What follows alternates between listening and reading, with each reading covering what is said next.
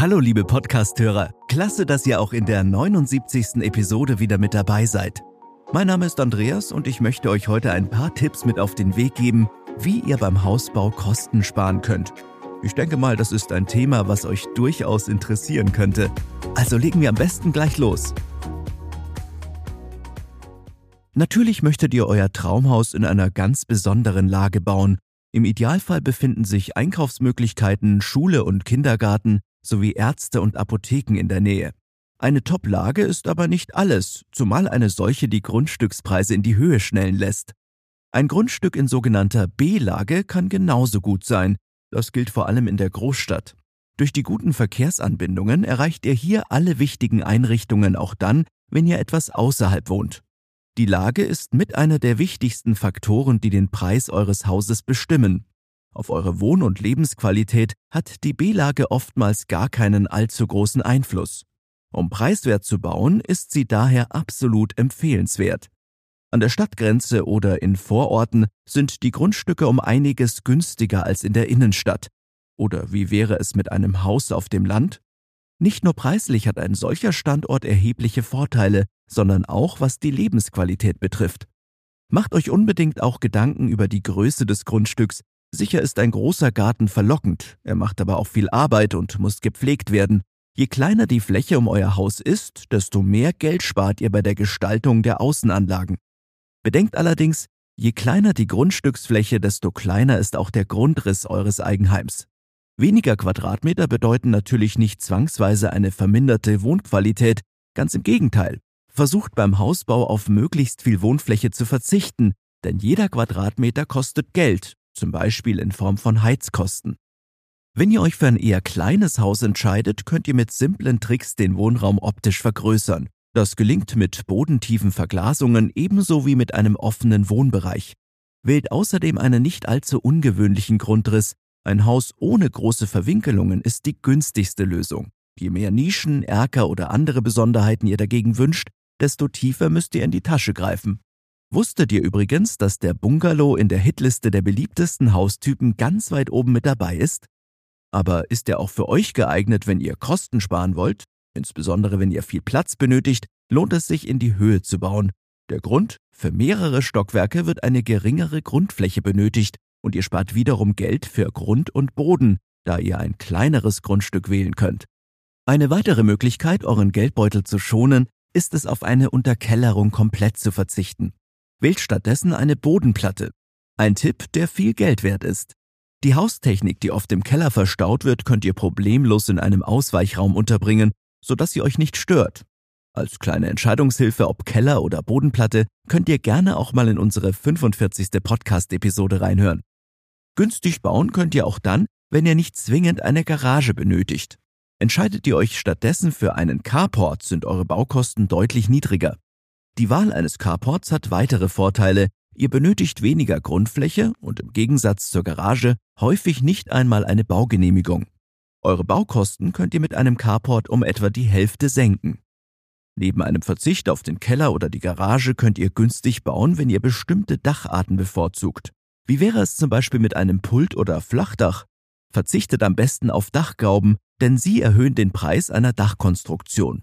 Wählt als Belichtung für das Dachgeschoss lieber normale Dachfenster aus. Sinnvoll beim Hausbau, um Kosten zu sparen, ist es oftmals auch eine Einliegerwohnung in euer Eigenheim zu integrieren. Ihr könnt darüber einerseits Mieteinnahmen generieren, die ihr unter anderem für die Rückzahlung eures Kredits nutzen könnt, andererseits könnt ihr eure Einliegerwohnung steuerlich geltend machen. Unter anderem auch, wenn ihr die Einliegerwohnung für euer eigenes Unternehmen, zum Beispiel als Selbstständige oder als Homeoffice nutzt. Grundsätzlich solltet ihr euch, sofern ihr zu den absoluten Sparfüchsen zählt, beim Hausbau immer für die Standardversion entscheiden. Alle Sonderwünsche und individuellen Anpassungen kosten natürlich extra. Benötigt ihr tatsächlich Fensterflügel oder sind normale Standardmaße und Fensterverglasungen ausreichend? Bei der Haustechnik, insbesondere der Heizungsanlage, solltet ihr auf Qualität setzen und nicht am falschen Ende sparen. Doch auch hier gibt es Einsparpotenzial, Ihr könnt zum Beispiel viel Geld sparen, wenn ihr auf einen Schornstein verzichtet.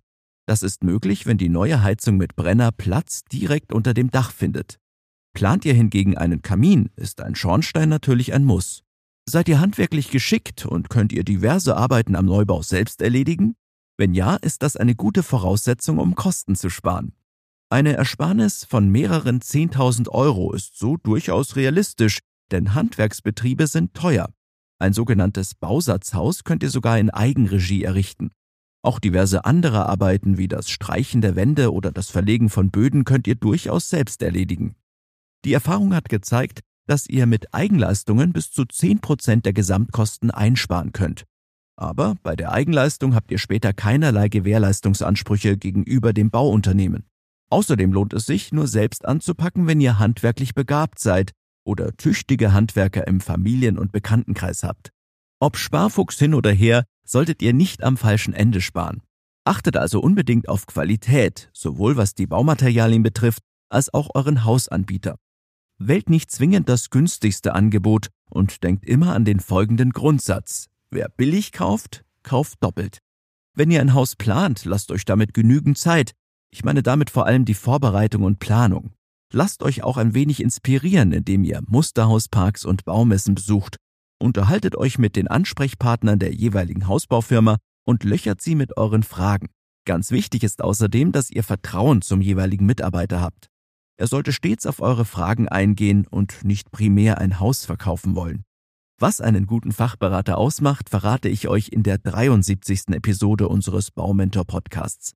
Ach ja, sparen könnt ihr definitiv auch bei der Inneneinrichtung. Müssen es wirklich die teuren Markenfliesen und Armaturen im Bad sein? Braucht ihr einen Marmorboden im Flur? Und gibt es nicht auch eine preiswertere Küche, die ihren Zweck voll und ganz erfüllt? Natürlich sollte die Qualität stimmen, was aber nicht bedeutet, dass diese immer nur vorhanden ist, wenn der Preis hoch ist. Vielleicht gibt es auch günstigere Alternativen, die ihr bei einem Besuch im Baumarkt entdeckt habt. Der minimalistische Einrichtungsstil ist momentan absolut angesagt. Getreu dem Motto weniger ist mehr versucht ihr also euer Haus eher spartanisch einzurichten Wenige Möbel wirken sehr viel ruhiger, als wenn das komplette Zimmer zugestellt ist. Auch hier könnt ihr euch auf Messen und Ausstellungen Anregungen holen und schauen, wie ihr ein Haus mit wenig Geld trotzdem gemütlich einrichtet. Letztendlich müsst ihr euch wohlfühlen. Allein mit einer protzigen und teuren Einrichtung schafft ihr das nicht. Viel wichtiger ist, dass ihr alles mit Liebe einrichtet. Ein weiterer Tipp, lasst Fördergelder nicht einfach liegen, sondern nutzt sie, um weitere Kosten beim Hausbau zu sparen. Bauherren werden mit einer Vielzahl an attraktiven Förderprogrammen bestmöglich unterstützt, zum Beispiel durch die Bundesförderung für effiziente Gebäude. Natürlich solltet ihr im Idealfall auch über ein gewisses Eigenkapital verfügen, wenn ihr einen Hausbau plant. Experten empfehlen etwa 20 bis 30 Prozent der Gesamtkosten aus eigener Tasche zu finanzieren. Je höher dieser Anteil ist, desto besser. Natürlich werdet ihr euer Traumhaus nicht vollständig aus eigener Tasche finanzieren können, weshalb ihr einen Kredit bei der Hausbank aufnehmen müsst. Auch bei der Finanzierung gibt es diverse Sparmöglichkeiten. Verlasst euch also nicht auf eure Hausbank, sondern vergleicht mehrere Banken miteinander. Schon kleine Zinsdifferenzen bieten ein erstaunliches Einsparpotenzial. Wenn ihr zum Beispiel eine Zinsbindung von 15 Jahren habt und eine Darlehenssumme von 200.000 Euro aufnehmt, machen schon 0,2% Zinsdifferenz einen Betrag von 6.000 Euro aus. Leider bleibt es beim Hausbau nicht bei den Kosten für Haus und Grundstück, Viele Bauherren vergessen oftmals die sogenannten Baunebenkosten oder setzen diese zu niedrig an. Eine Faustregel besagt, die Baunebenkosten betragen etwa 15 bis 20 Prozent. Bei einem 300.000 Euro teuren Bauprojekt sind also etwa 50.000 Euro an Baunebenkosten einzukalkulieren. Somit bestimmen die Baunebenkosten die Höhe eures Finanzierungsbedarfs. Zu den gängigen Baunebenkosten zählen unter anderem die Grunderwerbsteuer und die Erschließungskosten.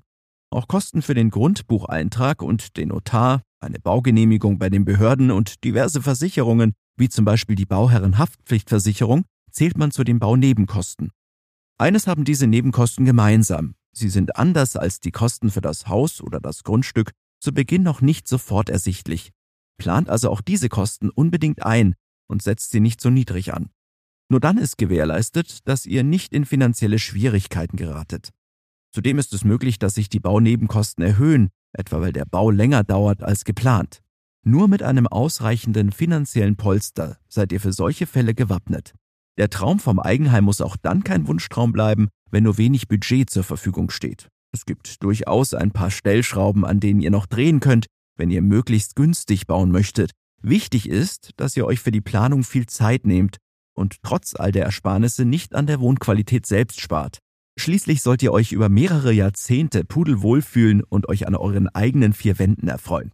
Ich jedenfalls freue mich, dass ihr bis zum Ende durchgehalten habt, sage Danke und bin in zwei Wochen wieder für euch da.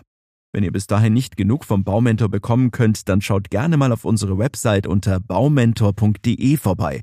Dort könnt ihr euch auch für unsere Newsletter anmelden oder unsere kostenlose App runterladen. Bleibt gesund und bis zum nächsten Mal. Euer Andreas und das gesamte Baumentor-Team.